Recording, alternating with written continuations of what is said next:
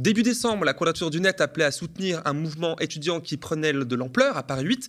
Dans leur viseur, la start-up Tweet euh, Test Oui pardon, et son service de télésurveillance d'examen à distance, alors jugé, je cite, déshumanisante, discriminatoire et intrusive, en plus d'être clairement illégale. Deux semaines plus tard, le 15 décembre dernier, le tribunal administratif de Montreuil a décidé de suspendre l'usage de ce logiciel. Victoire pour les étudiants et étudiantes de Paris 8, victoire aussi qui euh, met l'accent sur un sujet plus vaste concernant la surveillance de masse. Elle prend de plus en plus d'ampleur, surtout depuis la période Covid, et un projet de loi arrive bientôt pour euh, l'accueil des JO 2024, où est prévu un déploiement extraordinaire d'algorithmes de vidéosurveillance sur la capitale. Pour en parler, je reçois Bastien Lequerec et Noémie euh, Levin, juriste à la Quadrature du Net. Bonsoir tous les deux. Bonsoir. Bonsoir, Noémie, bonsoir Bastien. Merci d'avoir accepté mon invitation ce soir. Alors, euh, avant toute chose, pour celles et ceux qui ne vous connaissent pas forcément, pas vous personnellement, mais la quadrature, un mot pour faire un bref rappel de ce que c'est l'émission que vous portez. Noémie. Alors, la, Quadrature du Net, c'est une association qui a été créée en 2008 qui vise à défendre les libertés à l'ère du numérique. Au début, c'était vraiment les libertés sur Internet, tous les combats contre la dopie, etc. Et au fur et à mesure des années, avec notamment la loi renseignement en 2015, nos activités se sont un peu élargies. Mhm. En 2019, on a lancé la campagne Technopolis, qui vise à documenter et à lutter contre la surveillance dans euh, l'espace public. Et ici, avec TestWe, on va y revenir, c'est un peu le lien entre euh, euh, ces différents modes de surveillance. Alors plongeons du coup maintenant dans le vif du sujet. Euh, ce sujet, cette décision du tribunal administratif de Montreuil, Montreuil là où nous sommes situés d'ailleurs au passage, saisie en urgence, c'est ce qui est le principe d'une attaque en, référé, pour faire suspendre l'usage d'un logiciel nommé TestWe. Alors allons-y par étapes pour commencer, pour bien comprendre, c'est quoi TestWe alors, TestWe, c'est un logiciel de télésurveillance. Derrière ce terme un peu barbare se cache en réalité la combinaison un peu dystopique entre la vidéosurveillance algorithmique, comme on la voit dans l'espace public, et euh, la surveillance sonore algorithmique. C'est-à-dire que TestWe se targue de surveiller automatiquement des candidats et des candidates à un examen, que ça soit euh, surveiller leur, euh, leur comportement avec une analyse par exemple du regard, que ça soit surveiller leur environnement sonore, pour vérifier s'il ne se ferait pas souffler les réponses par une tierce personne. C'est également une surveillance de l'ordinateur même des candidats et des candidates parce que le logiciel TestWe s'installe sur l'ordinateur, doit avoir des droits administrateurs, l'antivirus doit être désactivé. Donc c'est vraiment une, open bar un peu. C'est vraiment open bar. C'est le principe même de, de, cette surveillance. C'est ce qui est, c'est ce qui a mené le, c'est ce qui a conduit le, tribunal administratif de Montreuil à considérer que euh, ce genre de surveillance est disproportionné donc probablement illégal. Donc, alors, côté, le côté regard, euh, surveillance des corps, je crois à un moment donné que c'était écrit dans, un des articles, c'était un peu orwellien. Je pense que le terme n'était pas euh, euh, de trop. Alors, vous avez donc soutenu le mouvement étudiant qui naissait à Paris 8, qui s'opposait à cette télésurveillance de leurs examens à distance, avec succès, donc, on l'a compris. quels étaient vos arguments avancés devant le juge? Alors déjà, je rappellerai qu'il euh, il s'agit à l'origine d'un combat des étudiants de l'Institut d'études à distance de Paris 8. Et c'est important de rappeler ça parce que ça montre que la contestation euh, à l'université avec des mouvements qui euh, naissent un petit peu de, de, de, nulle part, mais qui arrivent à se structurer, ça peut fonctionner. Et c'est vraiment pas un combat de la quadrature initialement. On est arrivé dans un deuxième temps, voilà, on est arrivé dans un deuxième temps pour soutenir ce mouvement et devant le tribunal administratif apporter nos arguments juridiques. Ce qu'on disait, c'était assez simple, c'était de dire que ce type de surveillance est disproportionné par nature, c'est-à-dire que on ne peut pas, sous couvert de lutter contre la fraude et sous couvert de faire passer des examens, on ne peut pas surveiller tout le temps tous les corps, les visages, le regard, euh, le son. Ça n'est pas acceptable dans une démocratie et juridiquement, ça se traduit par une absence de proportionnalité. C'est ce qu'a dit le théâtre de Montreuil. Et justement, bah, je m'attarder sur cette cet argument, euh, je ne sais pas si Nomi, tu peux en dire quelque chose sur cet argument de proportionnalité. C'est-à-dire que seules les données, je j'essaie de, de, traduire ça comme ça, directement utiles pour l'objectif visé doivent être collectées et pas plus dans un cadre clair, régi par la loi. C'est ça la proportionnalité. Et c'est là-dessus que le juge a émis euh, un doute sérieux pour le citer. Pourquoi? Alors en fait, la proportionnalité, c'est quelque chose qu'on retrouve donc en droit des données personnelles, mais même de manière générale en, liberté publique. Et ce que le juge a dit grosso modo, c'est que TestWe, donc comme on l'a dit, c'était open bar, et collectait beaucoup trop de données par rapport à l'objectif poursuivi. Et donc que euh, prendre une photo toutes les trois secondes pour vérifier que l'étudiant ne bouge pas. Euh, collecter le son, l'image, les corps, c'était en fait trop et il pouvait y avoir d'autres manières pour l'objectif poursuivi qui est juste de vérifier, en fait, de surveiller un examen. Et donc, c'est cette disproportion qui fait que c'est illégal en termes de données personnelles, mais c'est des raisonnements qu'on retrouve souvent en liberté publique de manière générale et qui permettent de mettre des freins à des, euh, à des projets euh, à des abus, voilà, à des abus exactement euh, de surveillance. Parce que là, on parle de surveillance à distance, automatique, qui vient, j'imagine, pallier à la surveillance humaine d'une personne dans la salle. Alors, une personne dans la salle qui vient, elle aussi, regarder si les personnes regardent à droite à gauche et, et regarde un peu les corps, etc. En quoi on peut suspecter la société? Parce que euh, du coup Test oui, qui porte le même nom que son logiciel, euh, d'avoir en tête éventuellement l'idée de récolter plus de données que nécessaire. En quoi on peut euh, imaginer ça et dans quel but elle ferait ça? 嗯 dans, cette, dans cette affaire, c'était très compliqué de savoir ce que devenaient les données. Euh, la, société dit on les conserve pendant deux mois après, euh, après, le, après le passage d'un examen. A priori, euh, ces données n'étaient pas utilisées pour entraîner des algorithmes, pour améliorer la, reconnaissance. Mais en réalité, on n'a pas besoin de se poser ces questions pour aboutir à la conclusion que ce genre de surveillance est inacceptable, juridiquement, philosophiquement également. et finalement, cette surveillance qui est proposée, c'est sous couvert de faire passer un examen, euh, prendre les étudiants comme des enfants qui sont de potentiels fraudeurs euh, qu'il va falloir euh, gifler quand ils vont faire une, une bêtise. la société TestWi, sur, sur sa chaîne YouTube, a des, des, petites vidéos de démonstration et on voit vraiment qu'elle veut infantiliser les, les, les, étudiants et les étudiantes qui passent des examens. Et il y a une formulation très anxiogène à la fin d'une de ces vidéos où elle indique que tout comportement suspect sera rapporté à votre administration. Et euh, c'est une bonne manière de, traduire ce que fait cet algorithme, c'est-à-dire que la décision de dire si un étudiant euh, triche ou pas n'est pas prise par l'algorithme. Euh, l'algorithme ne va faire que détecter et ensuite c'est un humain qui va dire si oui ou non il y a une triche, mais en réalité, ça reste une surveillance tout le temps de tous les corps et même si à la fin un humain va apposer son sceau, oui c'est une triche ou non c'est pas une triche, il y a quand même cette surveillance qui se fait et le TA dit que c'était probablement illégal. Alors dans Le Monde hier apportait euh, l'information, mais aussi euh, les réactions de Benoît Sillard, le PDG de cette entreprise, euh, qui dénonçait sur LinkedIn, je le cite, un rêve de cancre, euh, après avoir déclaré, je cite toujours, je le cite, hein, imaginer une salle d'examen sans contrôle d'identité ou, sans, ou de, convocation, un cauchemar pour le monde de l'enseignement supérieur. Il se dit, vous l'avez lu, hein, scandalisé par la perte de la valeur diplôme, avant de souligner le retard qu'auraient pris les universités françaises euh, vis-à-vis de grandes écoles qui ont depuis le Covid, le dit-il, largement adopté la surveillance à distance. Euh, qu'est-ce que vous pouvez lui répondre aujourd'hui, ce soir? Bah, nous, ça nous a fait euh, un peu sourire dans le sens où on a vu que s'il réagissait de manière aussi euh, virulente, c'est probablement qu'on avait touché là où, ça fait mal. Et de ce qu'on voit dans son discours, bon, il y a beaucoup de choses qui, ne vont pas, euh, mais c'est quand même ce réflexe de voir dans la surveillance, de voir dans quelque chose de très autoritaire la clé pour poursuivre l'objectif de, donc là, de surveillance des examens. Et, et aussi, ça, pour rejoindre euh, ce que disait Bastien, cette idée de technosolutionnisme, qu'en fait, mhm. on a une nouvelle situation, on ne sait pas trop comment faire parce que c'est différent du présent. On va faire de la surveillance euh, hyper euh, violente et, hyper autoritaire et, et, hyper ses moyens, en fait. Et il arrive, et du coup, avec des, des, arguments, comme, comme disait Bastien, très infantilisants, c'est des cancres. Et derrière, il y a une vraie. Enfin, c'est assez effrayant. Il n'y a aucun, aucune considération politique et philosophique sur qu'est-ce que c'est en fait la surveillance? Il ne remet pas en question, apparemment. il y a même, euh, quand, pardon de, te couper, euh, il, dit imaginez, c'est un cauchemar s'il n'y a pas de surveillance, s'il n'y a pas de contrôle, alors qu'il y en a du contrôle. Ce qui est très intéressant, c'est que la justification euh, de Paris 8 pour imposer Test Oui, c'était de dire notre précédente infrastructure, Moodle, mhm. euh, aux derniers examens, n'avait pas tenu le coup, nos serveurs n'étaient pas assez performants.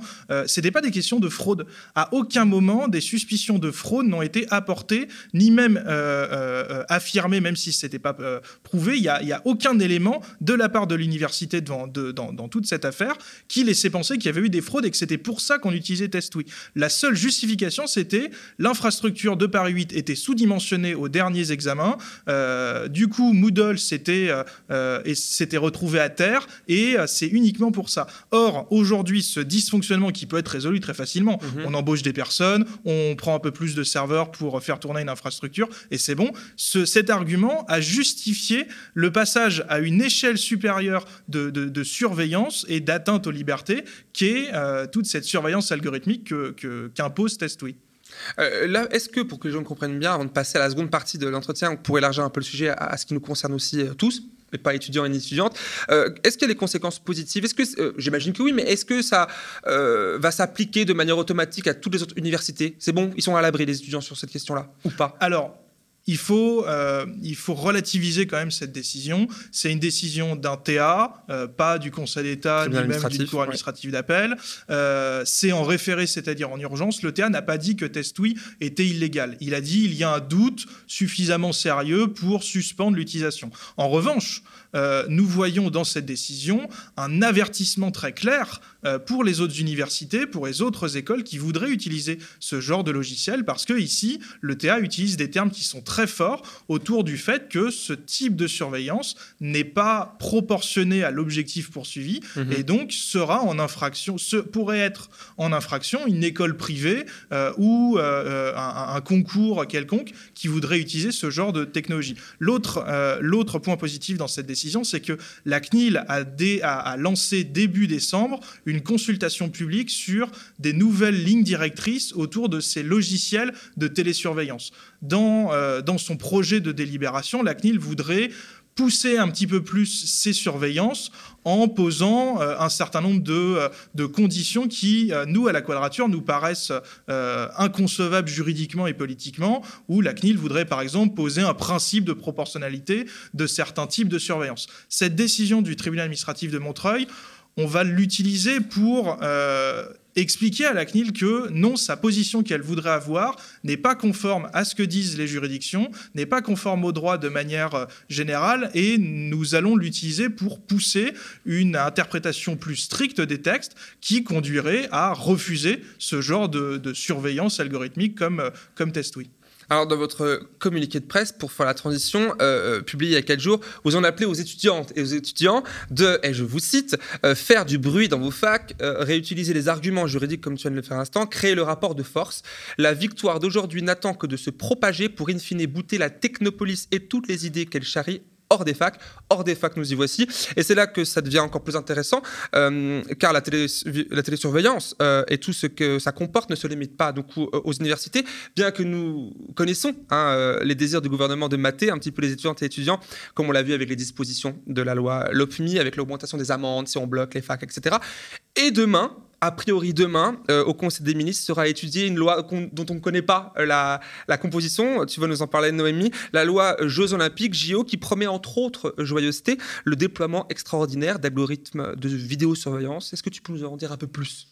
Oui, alors avant de parler euh, des JO, revenir sur euh, ce que c'est la vidéosurveillance algorithmique Déjà. ou automatisée, dont on a un peu parlé et qui ressemble un peu à, l'affaire euh. En fait, depuis qu'on a lancé la, campagne Technopolis il y, a, quelques années, qui visait à documenter l'émergence des nouvelles technologies dans, les villes de France, le plus gros combat et les, les, dossiers les plus importants qu'on a vus, c'était l'apparition de logiciels de détection d'anomalies ou de comportements euh, dit suspect, je reviendrai dessus, mhm. euh, sur les flux de vidéosurveillance dans l'espace public cette fois-ci. Donc c'est-à-dire que des villes euh, ont installé ces 20 dernières années énormément de caméras et aujourd'hui elles passent à la vitesse supérieure dans la surveillance de masse en mettant sur les flux donc, de vidéosurveillance des logiciels, des algorithmes qui vont sonner des alertes et détecter des choses du coup que les entreprises privées auront fait entraîner à leurs algorithmes. Euh, défini comme problématique. Comme problématique pour que les agents euh, regardent ou non euh, quel écran. Et donc, de ce que nous, on a pu voir, donc quand même, Pareil, euh, ça a été pour nous un long travail d'aller chercher l'information parce que tout ça est très opaque et c'est vraiment un marché. Il y a beaucoup d'acteurs, beaucoup d'acteurs français mhm. notamment, euh, qui vendent ces technologies euh, aux villes, mais pas que. Il y a aussi des supermarchés, des, des, espaces semi-publics privés. Et donc, on a été regarder les contrastes qu'il y a. Et donc, ce qu'on a vu, c'est que derrière ces alertes, derrière ces comportements, événements qui sont signalés à la police, ça va être, donc qui sont dit comme suspects, Ça va être par exemple euh, quelqu'un qui court, quelqu'un qui est statique trop longtemps, euh, le, ce qu'ils appellent le maraudage. Donc c'est ça, c'est l'idée de, de, faire des tours ou d'être trop statique. des bagarres, des, des, tags, des choses alors, qui évidemment paraissent, paraissent très abstraites. Et il y a des considérations évidemment techniques. Comment comment on, entraîne les algorithmes, en fait, sur qui, sur quoi, euh, sur quelle population on expérimente. Et après, évidemment, des, problèmes euh, politiques et philosophiques. Qu'est-ce qu'un comportement suspect? Il y a ou anormal, effectivement. Voilà, et, ou anormal. Euh, c'est hyper subjectif. En plus, on se focalise sur l'espace public, alors que les, les problématiques de sécurité ne se passent pas que là. Donc, c'est aussi certaines populations qui passent plus de temps dans l'espace public. par exemple, si l'algorithme détecte quelqu'un qui est allongé, il y a de grandes, de grandes chances pour que ce soit une personne sans abri. Donc, euh, derrière tout ça, c'est pas juste euh, la neutralité de la technique, et c'est pour ça que c'est très lié aussi avec TestWi. Et mhm. c'est toujours cette même idée que l'algorithme est neutre et va juste, euh, va juste sonner l'alerte quand quelque chose est mal normal. Non, les choix techniques, et les choix techniques sont politiques, et le, le fait d'implanter cette vidéosurveillance algorithmique est politique et est pour nous hyper problématique parce qu'on passe à une échelle supérieure de la, de la surveillance de masse, pardon, avec cette vidéosurveillance euh, automatisée, puisque ça, rend en fait les policiers totalement omniscients. Ils peuvent décider ce qui est suspect ou non, et en fait, ça leur permet de voir beaucoup plus de choses et euh, de réprimer encore plus euh, une certaine partie de la, de la population. Et donc, nous, à la Corature, on a observé ça. Donc, en fait, c'est déjà hyper présent dans les villes de France de manière illégale, parce que les, arguments qu'on a avancés devant, dans le tribunal administratif, c'est les mêmes. En fait, aujourd'hui, les données, ce qu'on appelle biométriques, donc notre corps, mhm. les données sur notre corps sont très, très protégées par le droit. Et en fait, c'est ces données-là qui sont analysées par, par les algorithmes dans l'espace public. Et c'est illégal, même le ministre Darmanin l'a dit il y a deux mois dans une audition euh, au Sénat euh, que c'était illégal. Euh, donc il y a une espèce de statut flou, il y a un flou, mais du coup tout le monde se presse pour que vite une loi arrive et justement et légalise tout ça. Voilà. voilà. Et du coup, après, voilà, c'était la petite mise en contexte, c'est que euh, on le savait, on avait un focus nous sur les Jeux Olympiques 2024 euh, à Paris parce que c'était annoncé depuis pas mal d'années comme le moment où allait être exposée une vitrine sécuritaire du savoir-faire français en matière de, de surveillance. Et donc, on, regardait un peu ce qui se passait. Et donc là, il y a une loi sur les Jeux Olympiques qui arrive, a priori qui sera présentée demain, en Conseil euh, des ministres, et qui prévoirait du coup des dispositions, un encadrement euh, pour cette vidéosurveillance algorithmique. Euh, alors, a priori de façon expérimentale, pas sur le long terme, mais rassurez-vous, il y a une autre loi qui arrive juste après pour pérenniser les usages de la vidéosurveillance automatisée. Et donc, pour nous, ça va être un des gros, gros combats à venir. Et ce qui est intéressant quand même de, voir, c'est que les Jeux Olympiques, pas qu'à Paris, mais en fait quand on regarde dans l'histoire et les, méga événements sportifs de, manière générale, ça a toujours été des prétextes euh, pour faire passer, euh, pour rendre légal des choses illégales, pour transformer aussi euh, notre rapport à la ville, que ce soit en termes d'urbanisme ou, ou autre. À, Rio, par exemple, ils ont détruit des favelas, ils ont, ils ont fait passer des lois antiterroristes pour, pour les, Jeux Olympiques. Donc, c'est des phénomènes qu'on voit. Et donc, ici, ils vont tester des, des choses, des, choses, des mmh. algorithmes, sous prétexte donc, de gestion des foules, de sécurité. Et pour les rendre acceptables et pour mieux les faire légaliser euh, par la suite. Donc c'est vraiment un, mécanisme euh, de, jouer sur cet état d'exception des, Jeux Olympiques pour faire passer cette euh, surveillance de masse. Mhm. Donc, donc voilà, donc nous, ça va être vraiment un de nos, gros combats ces, ces prochains mois. la loi donc, va être présentée là, va passer au Parlement en janvier et février.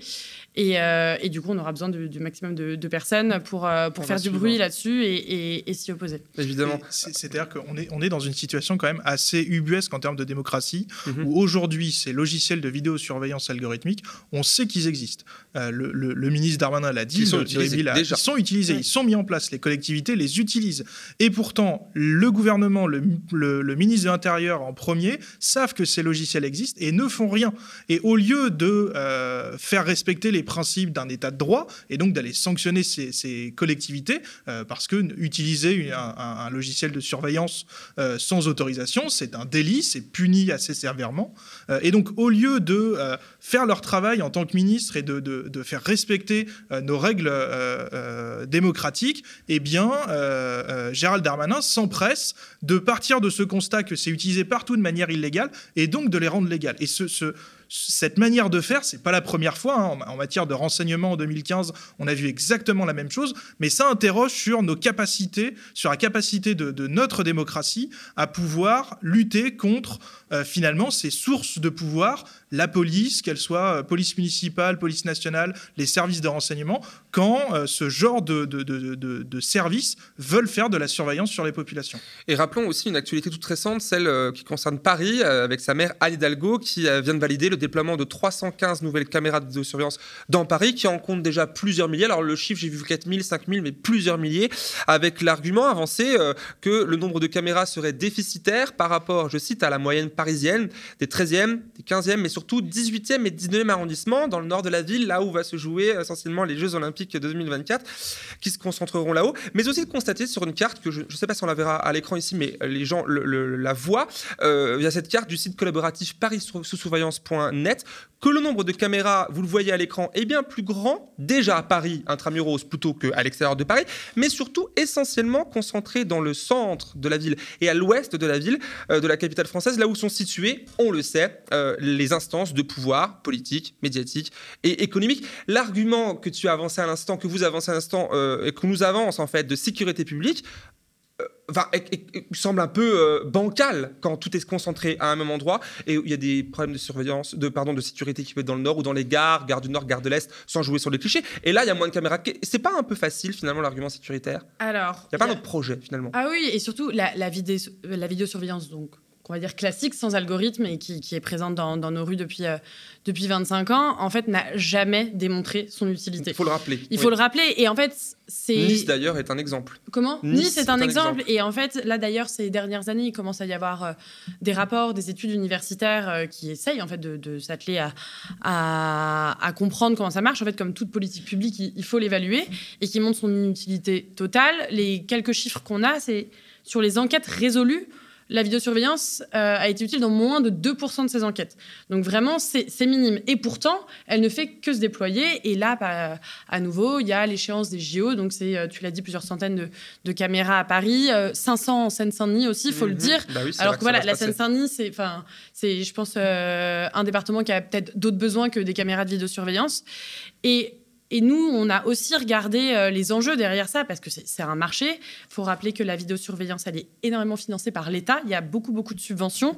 On voit la vidéosurveillance arriver dans des petites villes et des villages, alors que, à nouveau, ça questionne notre euh, rapport à la sécurité dans, des, échelles beaucoup plus petites. Est-ce que vraiment une caméra va, changer quelque chose?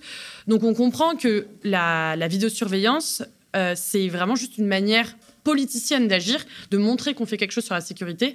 Alors que si on prenait un pas de recul, généralement, les, politiques de sécurité, euh, que ce soit dans l'espace public ou autre, c'est sur un temps long. En fait, c'est euh, des politiques sociales, c'est des politiques d'éducation, c'est euh, de, l'aménagement de l'espace aussi pour, euh, à certains endroits. Et donc, oui, non, la, réponse de la vidéosurveillance, euh, déjà, elle, coûte super cher. Mhm. Euh, écologiquement, c'est un désastre, c'est inefficace. Et en fait, c'est juste pour renforcer une croyance. Il n'y a aucun fait. Un sentiment de sécurité. Un senti voilà, et on parle de sentiment d'insécurité. Et ça renforce la croyance qu'on agit pour la sécurité en, faisant, en installant des caméras, alors que pas du tout. Et au final, qui en sort gagnant? Les industriels. Et aujourd'hui, avec la vidéosurveillance algorithmique, c'est l'étape d'après. C'est les mêmes personnes, c'est les, mêmes boîtes. Et on n'a même pas fait encore l'audit de, ces politiques de vidéosurveillance qu'on passe déjà à, euh, mettre des logiciels dessus. Donc il y a un vrai problème aujourd'hui euh, de démocratie parce qu'il n'y a pas de choix. Et surtout, à nouveau, comme Bastien l'a dit, c'est énormément de pouvoir, d'information et euh, de capacité de répression pour l'État il y, a, un an, on avait été invité euh, à, l'île Saint-Denis, mhm. euh, en, banlieue parisienne, parce que c'était une des dernières communes euh, qui n'avait pas de vidéosurveillance. Et le maire nouvellement élu voulait en mettre. On était invité à une réunion publique pour justement discuter de est-ce qu'il en faut, est-ce que c'est utile, etc. Et à la fin de cette réunion, tout le monde, peu importe son bord politique, était d'accord sur le fait que rien, aucun travail universitaire ne vient démontrer l'efficacité de ces caméras. Par exemple, la Cour des comptes en 2020 disait aucune université ne vient démontrer des caméras qui sont pourtant partout sur le territoire. Et pourtant, le maire disait à la fin de cette réunion oui, mais qu'est-ce que vous allez dire à la petite vieille qui s'est fait voler son sac? C'est-à-dire qu'on sortait du domaine du rationnel, on sortait du débat euh, suffisamment raisonné pour admettre que, bah oui, rien ne vient justifier cette surveillance et donc il faudrait l'arrêter. Et on, est dans, cette course à l'échalote en quelque sorte. Aujourd'hui, c'est de la vidéosurveillance classique. Demain, avec la loi sur EGO, ça sera de la surveillance algorithmique. Peut-être après-demain, ça sera de la surveillance sonore, puisque par exemple à Orléans, on se bat contre la surveillance sonore algorithmique, où il y a des micros dans la ville pour écouter les gens. Euh, voilà, on est toujours dans une surenchère sécuritaire et on essaie euh, tant bien que mal de, de, s'opposer à cet effet cliqué sécuritaire. Et pour finir, euh, euh, vous, alors vous en tant que, juriste à la Quadrature du Net, mais en tant qu'aussi la Quadrature du Net, vous donnez des leviers et des, de compréhension déjà pour tout le monde, mais aussi euh, d'action. Hein. On veut pouvoir vous retrouver, il y a rendez-vous fixé, je crois, à la Flèche d'Or dans le 20e à Paris, le 14 janvier prochain. Peut-être un mot sur ce, pour terminer sur cette grande soirée, une première d'ailleurs? Oui, bah, du coup, avec la campagne Technopolis, on essaye d'aller voir ce qui se passe un peu dans, dans les villes. Et là, du coup, à Paris et en Ile-de-France, ça va être les Jeux Olympiques. Donc, on fait une journée-soirée le 14 janvier pour euh, présenter euh, Technopolis, parler justement des enjeux de surveillance mhm. qui vont, euh, que les Jeux Olympiques vont impliquer en Ile-de-France, notamment en Seine-Saint-Denis, et, et après aussi faire des petits ateliers sur comment lutter, comment s'organiser.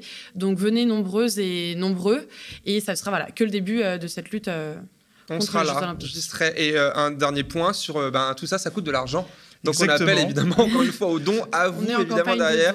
Voilà, on retrouve tout ça sur la quadrature du net. Euh, point, la, quadrature, c'est ça, voilà, ah, net euh, sur internet. Bah, merci à, tous les deux d'être euh, venus sur ce plateau ce soir. On continuera à suivre tout ça bien sûr, les sujets qui sont en fait passionnants, tout aussi inquiétants que passionnants et cruciaux pour notre avenir collectif.